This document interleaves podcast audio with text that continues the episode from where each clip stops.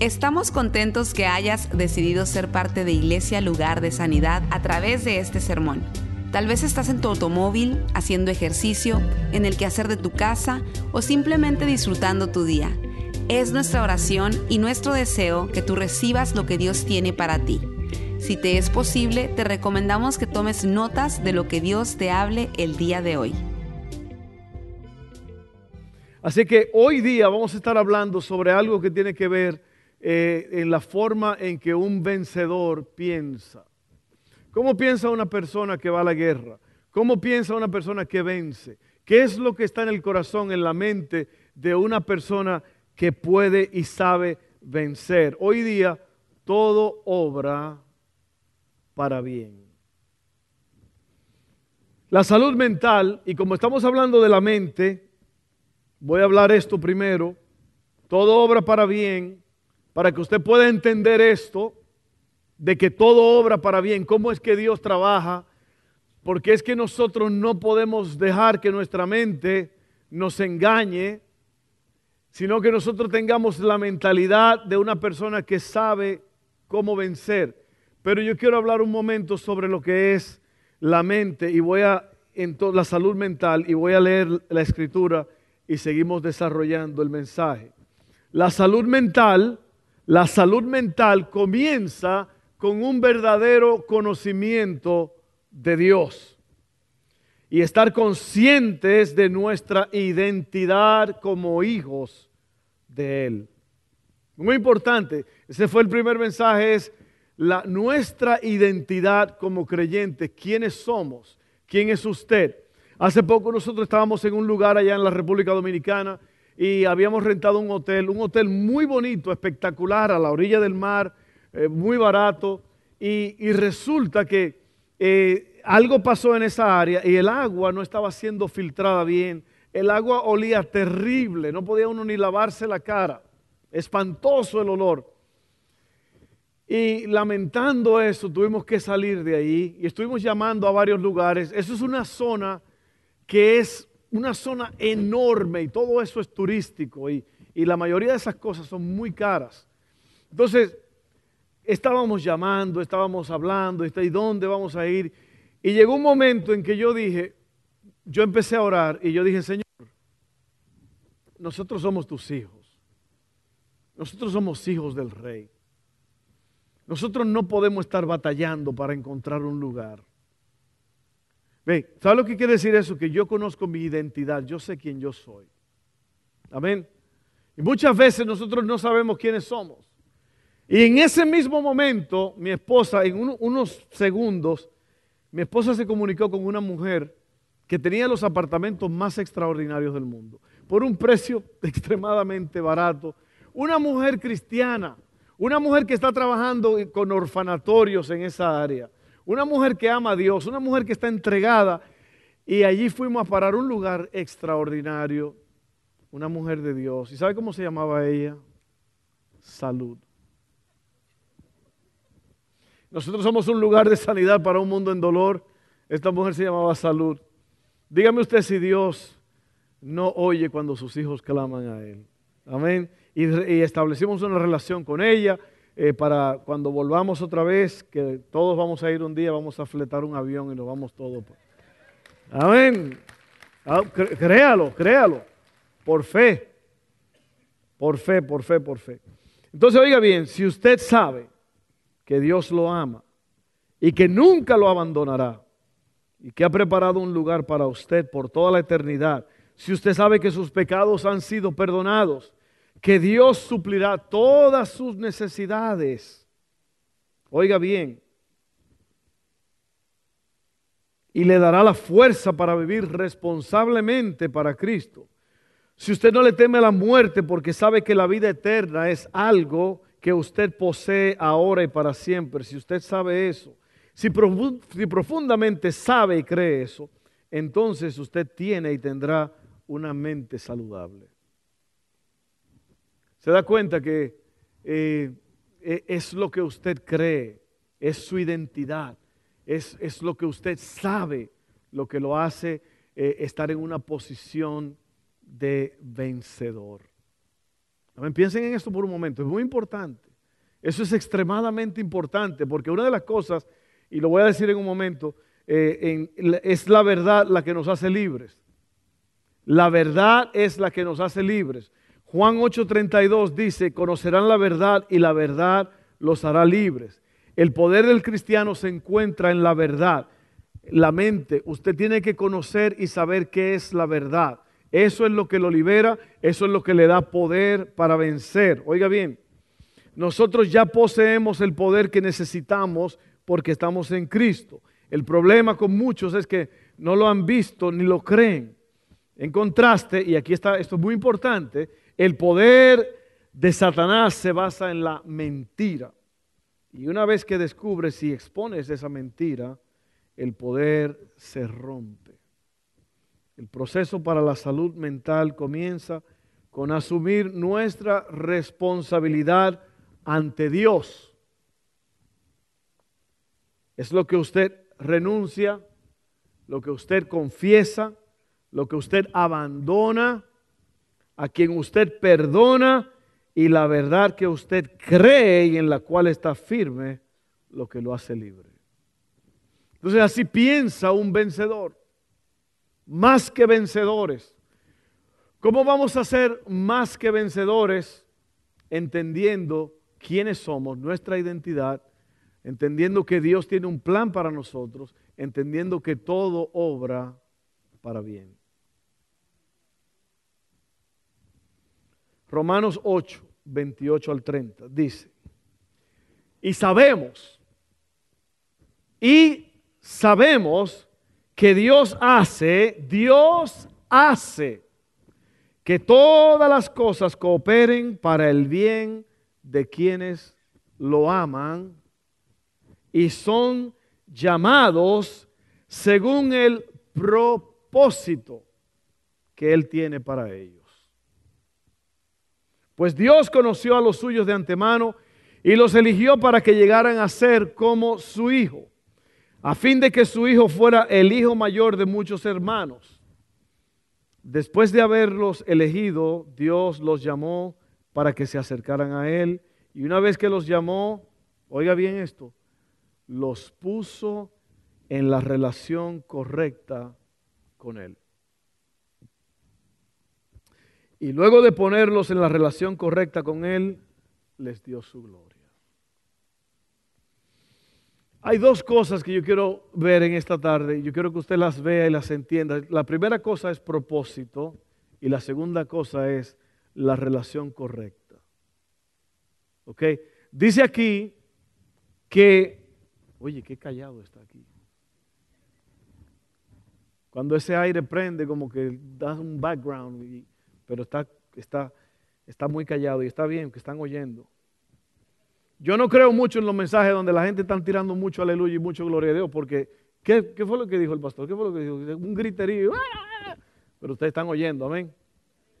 Amén. No es que no creo, lo que creo es que cuando el, pueblo... All right, no decimos más. Sabemos que Dios hace que todas las cosas cooperen para el bien de quienes lo aman. Estos son los que son llamados conforme a su propósito. Entonces ve, Dios es el que hace esto. Dios está en el cielo. Dios está a favor tuyo. Dios está obrando a favor nuestro.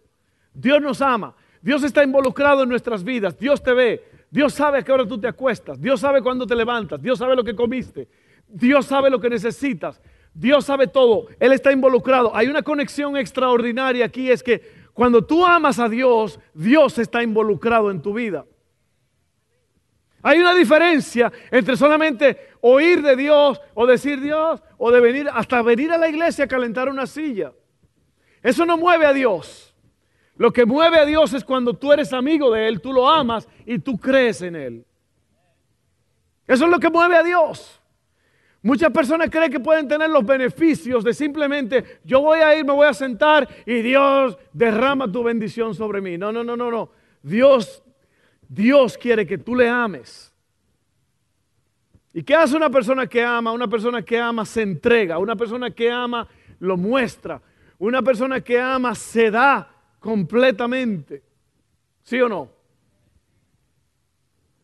Entonces Dios quiere que usted lo ame. La primera cosa es, todas las cosas cooperan para el bien de quienes lo aman y son llamados según el propósito que Él tiene para ellos. Así que estás amando a Dios, estás en una relación sólida con Él. Cristo dijo, en esto la gente se va a dar cuenta que ustedes son mis discípulos cuando se aman los unos a los otros. Porque el amor hace que tú hagas cosas. ¿Sabe lo que quiere decir la, palabra amor? Llenar necesidades. Llenar necesidades. Usted no puede decir que usted ama a su esposa, a su esposo, si usted no llena las necesidades de ellos. El amar es dar.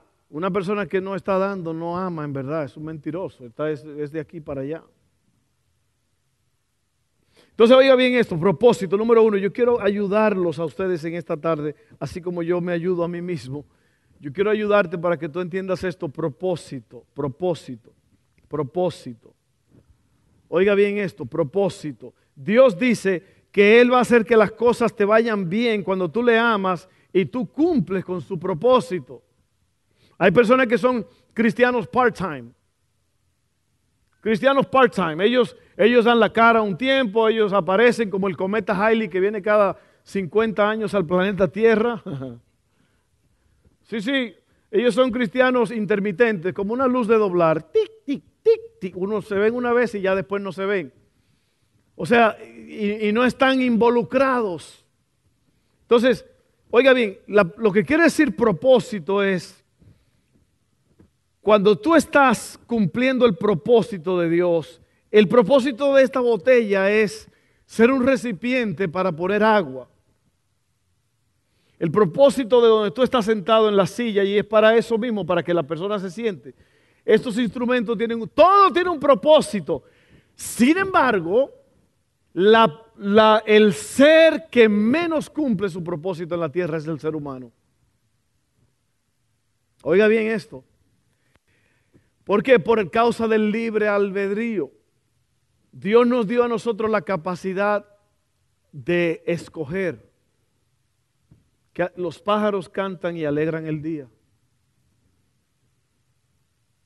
Las aves vuelan, el mar las olas, todo tiene su plan, su propósito, los árboles, todo está funcionando bien. El hombre es el que es cabezadura y no está cumpliendo los propósitos de Dios. Por eso yo quiero hablarte hoy de que Dios dice aquí que para que las cosas te vayan bien, o sea, lo que está diciendo aquí es que Dios va a crear un escenario en tu vida de que no importa lo que pase, no importa cuán feo se ve o cuán horrible fue, o tú dices, oye, ¿por qué me pasó esto? No importa lo que te pasó, cómo ni cuándo. Lo que, lo que quiero decir es que tú, si tú amas a Dios y si tú estás cumpliendo su propósito, Dios va a hacer que de alguna forma lo que te está pasando te va a ayudar, te va a bendecir.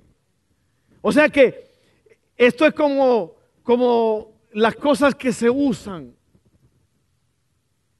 las cosas que tienen propósito. Eso es lo que Dios quiere que tú hagas. Tu propósito en esta vida no es vivir por el simple hecho de que estás respirando. Es vivir conforme al propósito que Dios ha diseñado para tu vida. Si no estás viviendo para los propósitos de Dios, simplemente existes, pero no estás viviendo. Oiga bien lo que le voy a decir. Todo el ser humano que no, Cristo dijo, el que no recoge conmigo desparrama. Si tú no estás viviendo conforme a lo que Dios quiere para ti, tú nada más estás existiendo. Y eso es lo peor que puede hacer una persona, es nada más existir. Hay personas que se levantan en la mañana, abren los ojos, se van al trabajo, comen, van al trabajo, eh, de la casa al trabajo, del trabajo a la casa. Una vida tan rutinaria y no existe Dios ahí. Dios no está en la ecuación. Sin embargo, dice la Biblia que todo lo que hagamos, sea de palabra o de hecho, que lo hagamos como para el Señor. Y qué triste es eso. Qué triste es que Dios no está en nuestro medio ambiente. Lisette lo dijo hace un rato. Wow, qué palabras esta niña. Dijo, es lamentable que nosotros estamos tirando en la basura la presencia de Dios tantas veces. Viejos, gente vieja en la fe. Gente que está rancia. Que ya no derraman una gota de lágrima ante Dios. Ya no sienten lo que sentían antes. Lamentable. Lamentable pero cierto. Si no estás viviendo para los propósitos de Dios, simplemente existes, pero no estás viviendo. El ser humano, ya lo dije, por su libre voluntad que Dios le ha dado, es probablemente el ser que eh, menos cumple su propósito verdadero. Miren esto. Sin un propósito claro, sin un propósito claro, seguirás cambiando de dirección, de trabajo, de relaciones, de iglesia y de muchas cosas más. Esperando que cada cambio pueda resolver la confusión o llenar el vacío de tu corazón. Piensas, esta vez será diferente. Pero eso no resuelve, eso no resuelve tu verdadero problema. Es decir, la carencia de enfoque o propósito. Yo oí de una máquina que fue creada para salvar vidas en un hospital. Un doctor la inventó y esa máquina salvaba vidas. Pero un día alguien, no sé qué pasó, necesitaban eh, agarrar la puerta porque la puerta se estaba cerrando y necesitaban que se quedara. Agarra ese. Y lo pusieron ahí parando la puerta, deteniendo la puerta. Y desde ese momento, ese, esa máquina que era para salvar vidas, de repente perdió su propósito. Y alguien se olvidó de la máquina y la gente estaba muriendo porque la máquina no estaba cumpliendo su propósito. Así están la mayoría de las personas y lamentablemente la mayoría de los cristianos. Ni saben por qué existen. Solamente piensa qué fue lo primero que tú dijiste cuando te levantaste hoy día. ¿Qué fue lo primero que pensaste? Estaba Dios allí en el medio, en la ecuación. Conocer tu propósito, voy a hablar de cuatro cosas que hace el propósito. Cuatro cosas que hace el propósito. La primera cosa es conocer tu propósito, o sea, para lo que Dios te llamó, da sentido a tu vida. Si usted quiere investigar, haga una investigación de cuántas personas se suicidan cada día. ¿Usted sabe por qué la gente se suicida? Porque no tienen propósito, no entienden para qué existen, para qué vivir. Es una cantidad que da miedo. Y ahí hay jóvenes, mujeres, viejos, jóvenes, ancianos, eh, mujeres, hombres, niños.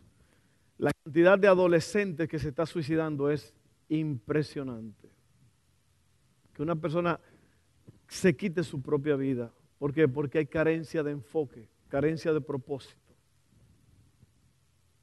Y si tú no te cuidas, si tú no te cuidas, tú vas a caer en esa espiral también, sin propósito. Y ahí es cuando tú dices, ¿qué es lo que yo estoy haciendo en esta vida? ¿Para qué estoy aquí? Conocer tu propósito le da sentido a tu vida. Sin Dios la vida no tiene propósito y sin propósito la vida no tiene sentido. La vida sin sentido no tiene significado ni esperanza. La Biblia dice en Jeremías 29:11, porque yo sé, dice Dios, yo sé los planes que tengo para ustedes, afirma el Señor, planes de bienestar y no de calamidad. Oiga bien, a fin de darles un futuro y una esperanza. Se da cuenta que con Dios, con Dios el asunto va caminando, va trabajando, va, te está dando vida, tú estás contento, tú tienes paz, tú tienes gozo, tú tienes alivio, tú, tú vives la vida al máximo. Yo leí algo los otros días que me explotó la mente. Y fue que un amigo mío puso, pastor, dijo, tú le estás diciendo a la gente que cambie, pero en realidad la gente no cambia porque no le interesa cambiar. No le interesa. El cambio nunca va a venir a menos que usted entienda que usted tiene necesidad de cambio. Porque para qué molestarme si yo estoy bien, hombre, tranquilo. Yo tengo mi vida social, yo tengo mi vida, yo tengo todo. Yo no es que Dios, ¿qué, qué, qué es eso de comunión, de meterse de lleno? ¿Qué es eso de propósito? Tranquilo, yo estoy viviendo bien así. Que te vaya bien. En verdad no te va a ir bien. Porque la vida es cortita. Yo lo voy a leer en un momento, aquí usted se va a dar cuenta de algo impresionante. Conocer tu propósito le da sentido a tu vida. Número dos, conocer tu propósito simplifica tu vida. Hay un mensaje que yo predico que se llama así, simplifica tu vida. Oiga bien, esto define lo que haces o lo que dejas de hacer. Tu propósito se convierte en el patrón que usarás para evaluar qué cosas son esenciales y cuáles cosas no. Yo espero que ustedes me estén oyendo porque este es uno de los mensajes más importantes que usted va a oír en su vida. Hazte la pregunta, esta actividad, este evento, este trabajo, esta persona, esta novia, este novio, esto que voy a, que, que voy a hacer, ¿me ayudará a cumplir los propósitos de Dios para mi vida?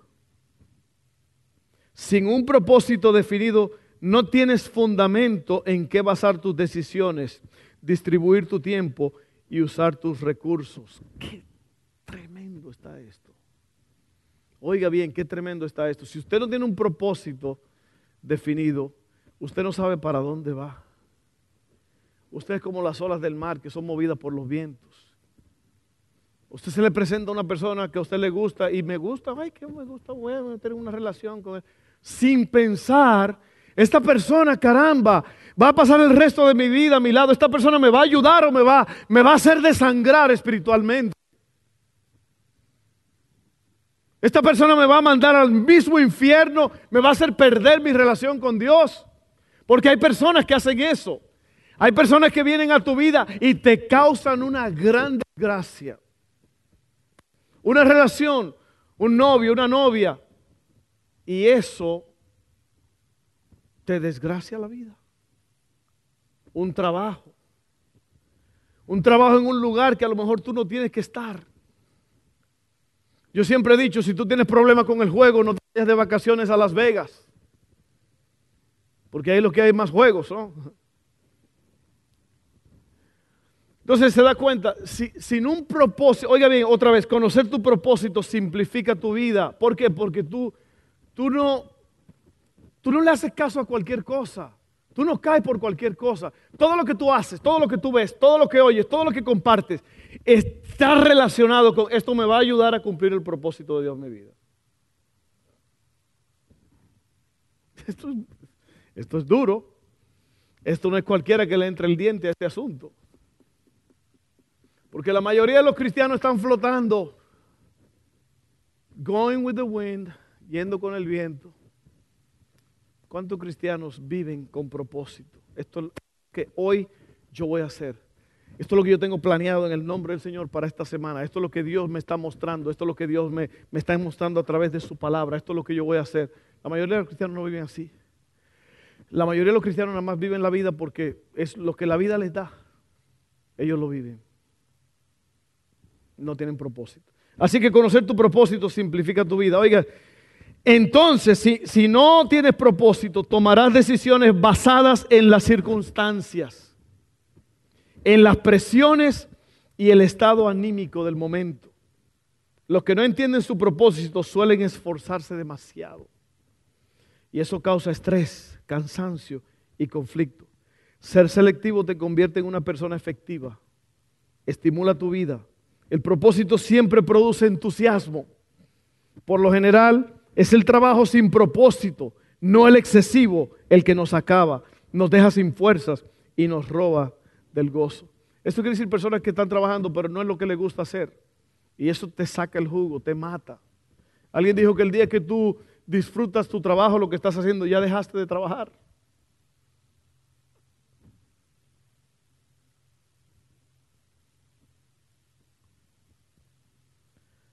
Número tres, conocer tu propósito. Bueno, número uno era conocer tu propósito, da sentido a tu vida. Número dos, simplifica tu vida. Número tres, estimula tu vida. Y número cuatro, te prepara para la eternidad. Vivir para dejar un legado terrenal es una meta que revela muy poca visión. Hay personas que están viviendo para dejar un legado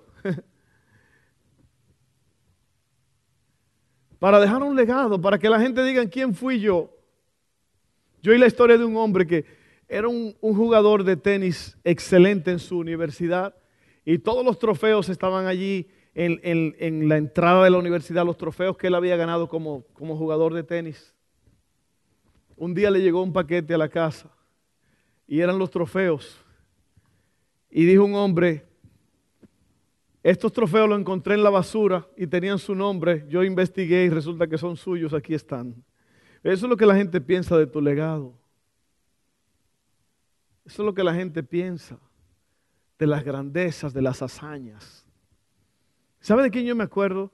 Yo me acuerdo de la gente que hicieron algo por mí. Yo me acuerdo del doctor Joseph Caspi, que fue el que operó a Haley, una operación de 8 o 9 horas. Nunca se me olvida ese doctor. La enfermera de él nos dijo, cuando estaba hablando con nosotros, Missy le habló algo de que nosotros creíamos en Dios. Y él dijo, no le hablen al doctor nada de eso porque él no, él no está en esa onda de Dios. Y luego una, una paciente de él, que su hijo estaba siendo atendida, nos dijo a nosotros, el doctor Caspi ora por todos sus pacientes antes de la operación. A mí no, no se me olvida el doctor Joseph Caspi. A mí no se me olvida el profesor que me ayudó, que me encaminó Hoy hubo un gran partido, una gran serie, ganó alguien. Para la semana que viene, en dos semanas, ya nadie va a saber quién fue el que metió los goles. Es el legado de esta vida. Lo que uno está buscando, que la gente le reconozcan a uno. Oiga, olvídese de eso, olvídese de eso. Esto es lo que usted tiene que hacer, concéntrese en esto. Mire, vivir para dejar un legado terrenal es una meta que revela muy poca visión. El uso más sabio de tu tiempo es que edifiques un legado eterno. No fuiste puesto en la tierra para ser recordado, sino para prepararte para la eternidad. Oye bien esto. Tú fuiste puesto en esta tierra para prepararte para la eternidad. O sea que desde que tú diste tu primer gritico que saliste de, o gritote, todo debe de ser encaminado hacia ese y yo sé que muchos a lo mejor no crecen, apenas, muchos, muchos apenas de ustedes están conociendo a Dios. Otros tienen ya muchos años. Otros ya tienen callos en el espíritu de tan viejos que son espiritualmente. Pero lo que te quiero decir es esto. Tú no estás aquí para dejar un legado en esta tierra, tú estás aquí para que tu alma esté preparándose para la eternidad. Entonces, por eso es que conocer tu propósito da sentido a tu vida, simplifica tu vida. Tú no te vas a meter en trabajos y en tonterías que no te van a ayudar. Tú no vas a andar con personas que no te van a edificar. Yo siempre he dicho que el que anda con águilas aprende a volar alto. El que anda con buitres aprende a comer carne podrida. ¿Quiénes son tus amigos? ¿Qué toman tus amigos? Cuando tú vas a la casa de tus amigos, ¿qué te ofrecen? ¿Qué te invitan? Unas cheladas frías. Bueno. Tragos. Dice la Biblia, hay de los que son expertos en ligar tragos. Los que toman hasta horas tardes de la noche. Dice, hay de ellos. ¿Quiénes son tus amigos? Cuando tú tienes propósito, tú escoges con quién andas. Tú no andas con gente loca, con gente que no te impulsan, que no te animan, anda con águilas, gente que te ayuden a volar alto. Simple y sencillamente, cuando tú, tú te desjuntes con la persona que estaba juntándote, pasaste un tiempo, una tarde, nada más piensa cómo, cómo estoy después de haberme juntado con ellos. estoy melancólico o me siento, wow, con ganas de vivir. Y por último, te hablé de propósito, te quiero hablar de la relación correcta. Porque dice aquí, wow, qué, escritura más poderosa esta. Dice que Dios nos llamó para cumplir sus propósitos y al final dice, y nos puso en la relación correcta con Él. Pero la mayoría de los cristianos no tienen una relación correcta con Dios. Es una relación mediocre. Una relación ahí como, jeje, bueno Señor, tranquilo, más tarde nos vemos.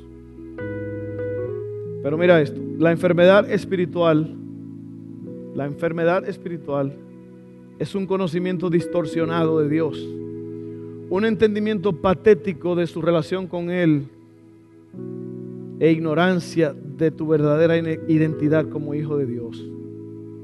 Oiga bien esto, si vale, oiga bien. La salud espiritual es el estado de máximo bienestar en nuestra relación personal con nuestro Creador. Para ser saludables espiritualmente, debe de prevenirse o tratarse toda separación o falta de armonía en nuestra relación con Dios. Las personas saludables hacen de su bienestar espiritual una constante prioridad.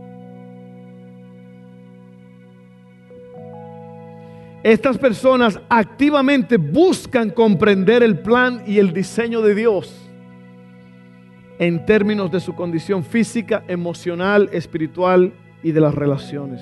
Ellos buscan y aceptan las instrucciones e indicaciones personales del Creador en sus vidas.